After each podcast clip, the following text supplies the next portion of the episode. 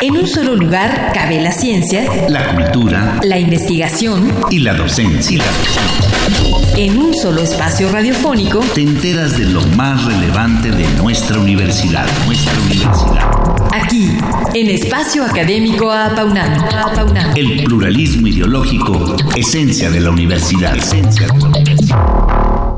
Este martes continuaremos con el tema Oceanografía satelital, segunda parte.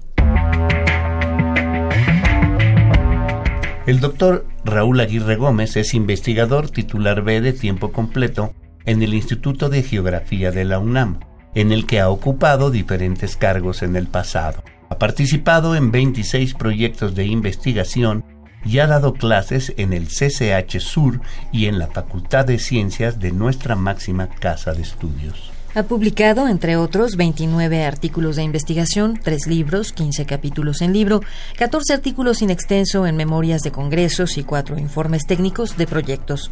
Actualmente es miembro integrante del Comité Técnico de Normalización Nacional de Medio Ambiente y Recursos Naturales.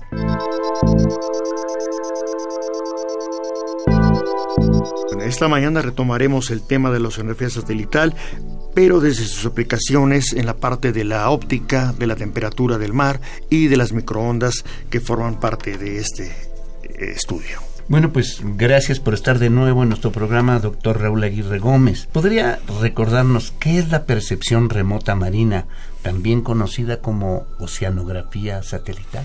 Sí, es la, obtención de información del océano en diferentes eh, ventanas del espectro electromagnético, en la parte óptica para ver lo que llamamos color del océano, eh, la estimación de la temperatura superficial del mar que nos permite inferir un poco la circulación termoalina del, del, océano y la parte de las microondas que nos darían información eh, del movimiento del océano. La percepción remota marina lo que hace es obtener esta información de estos parámetros y que son medidos por satélites eh, de tipo polar. Bien, eh, ¿qué tipo de elementos se pueden observar a través de este método desde lo que justamente es visible, doctor Aguirre? Bueno, en el visible lo que podemos ver es eh, la radiación electromagnética que incide a través de estas ventanas atmosféricas que comentábamos la vez pasada, eh, pueden penetrar un poco en el océano. En el océano eh, la luz azul es la que más llega hacia el fondo, luego la verde, la roja y la infrarroja ya no entra en el océano. Sin embargo, esta luz que puede penetrar en el océano es capaz de eh, interactuar con la, el fitoplancton marino.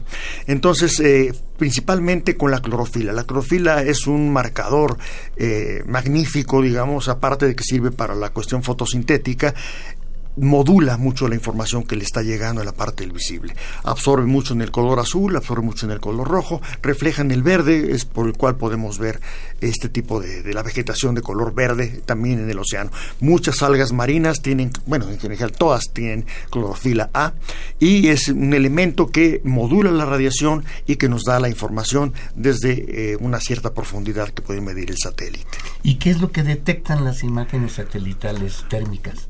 La, parte térmica lo que está viendo es eh, el, planeta al recibir la radiación solar adquiere cierta temperatura de fondo, vamos a llamarle de una manera, que esta temperatura promediando lo que puedan tener los polos, lo que puedan tener el Ecuador, lo que puedan tener otros lugares, es de aproximadamente unos 27 grados centígrados en promedio del planeta. Eh, a partir de cierta radiación, los objetos empiezan a emitir radiación. La Tierra a esta temperatura de 27 grados también emite y emite en la región de las microondas, de perdón, de las micras, alrededor de 10, 12 micras, y entonces es una parte que el planeta está emitiendo radiación. Esto nos da información sobre la temperatura, que pueden ser desde los 15 grados hasta los 35, 40 grados que pudiera alcanzar en el océano. Y bueno, en, en, el programa pasado como en este ya ha comenzado a hablar de las microondas. ¿Cuántos tipos hay de ellas y qué es lo que se puede captar con ellas, doctor Aguirre? Sí, las microondas, bueno, se utilizan, por ejemplo, mucho desde la Segunda Guerra Mundial, de las guerras mundiales, eh, con el radar. El radar que era también un sensor activo, digamos, mandaba su radiación, chocaba con las naves enemigas y uno podía tener información de dónde se encontraba más o menos.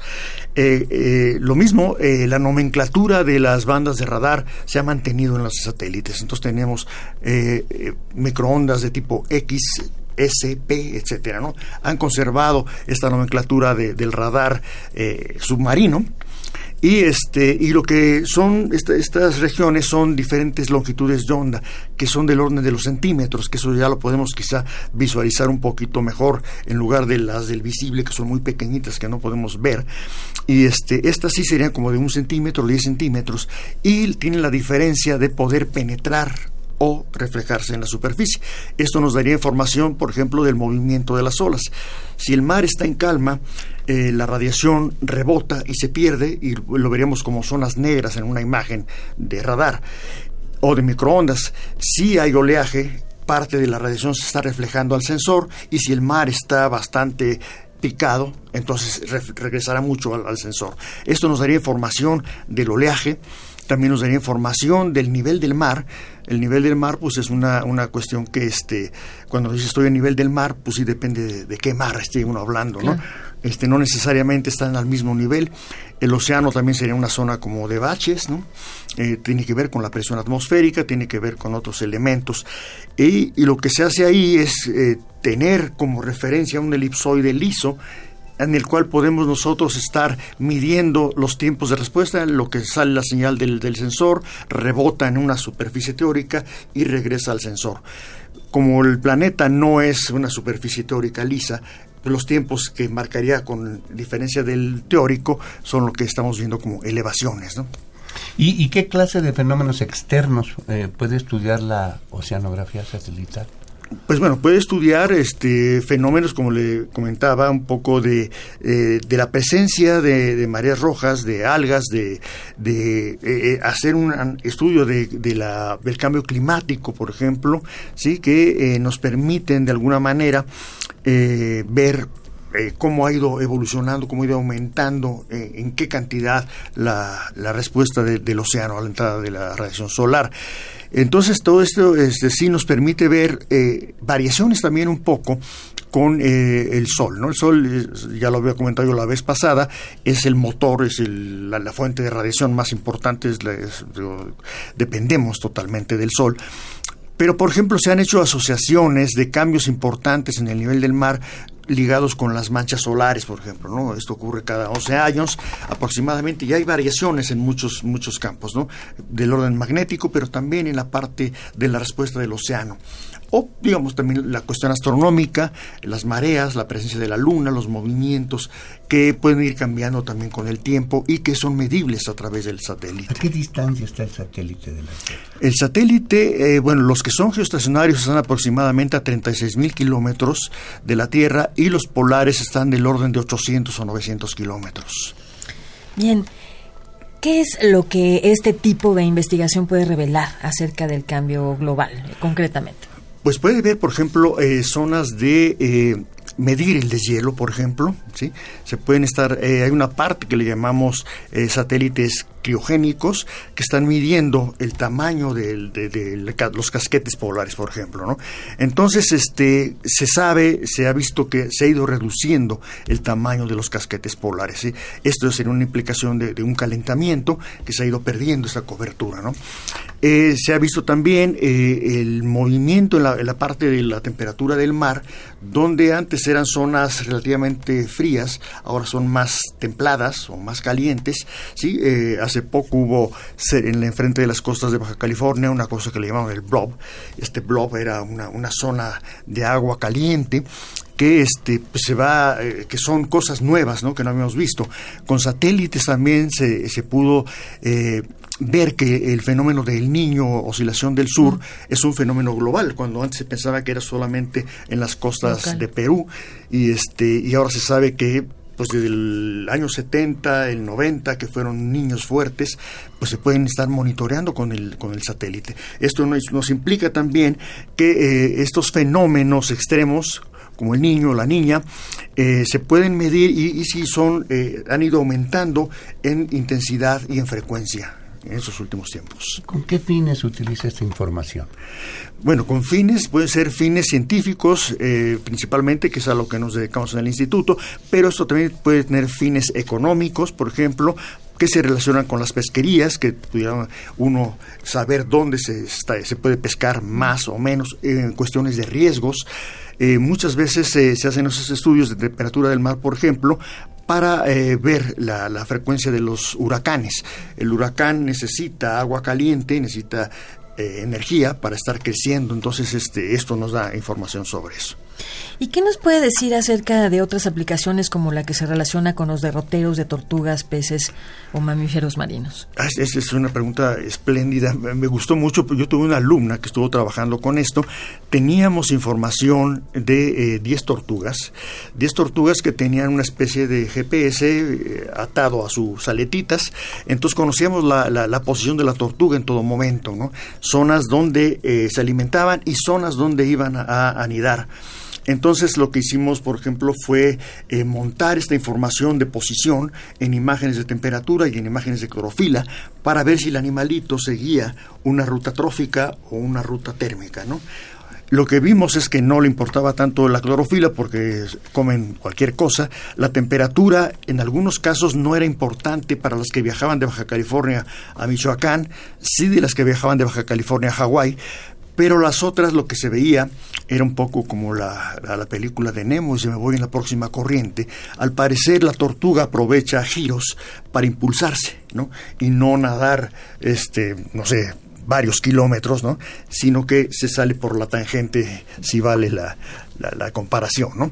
Entonces yo, yo creo que eso eh, eh, actualmente se utiliza también, que se estén marcando, por ejemplo, tiburones para saber en dónde están transitando, sabe que son cosmopolitas que pueden estar en muchos lugares, pero eso nos puede dar información sobre qué zonas prefieren, ¿no? Y si lo utilizamos combinado con las imágenes de satélite, pues tendríamos una información bastante importante. Doctor, ¿Qué instituciones utilizan esta información en México? Bueno, la utiliza, por ejemplo, el Senapred, lo, utiliza la Secretaría de Marina, lo utiliza el Meteorológico Nacional, la CONAGUA, lo utilizan educaciones e instituciones educativas como, por ejemplo, la Universidad Autónoma del Estado de México, eh, la Universidad de San Luis Potosí, eh, lo utilizan también. Em, bueno, muchas de gobierno, ¿no? Semarnat, eh, lo, lo utiliza Zagarpa, varias instituciones del gobierno.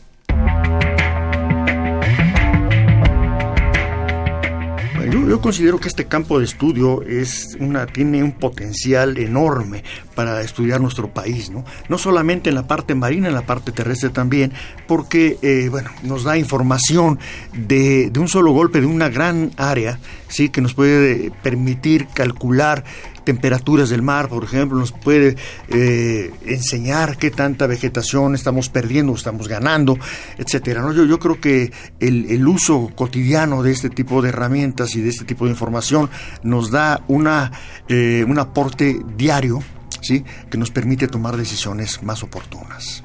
Pues hasta aquí el tiempo de entrevista con nuestro invitado, el doctor Raúl Aguirre Gómez, quien ha estado con nosotros los dos últimos martes para explicarnos acerca de qué es la oceanografía satelital, sus usos y aplicaciones. Muchísimas gracias, gracias doctor. Muy amable. Gracias a ustedes.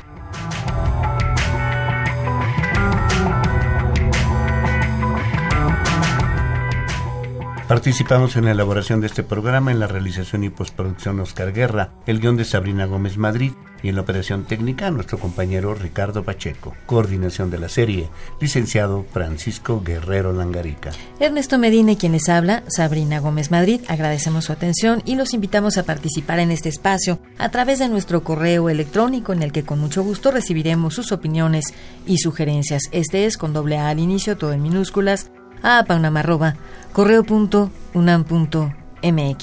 Los esperamos el próximo martes a las 10 de la mañana aquí en Radio UNAM. Experiencia sonora. En un solo lugar cabe la ciencia, la cultura, la investigación y la docencia. En un solo espacio radiofónico te enteras de lo más relevante de nuestra universidad, nuestra universidad. Aquí, en Espacio Académico Apaunam. El pluralismo ideológico, esencia de la universidad. Esencia de la universidad.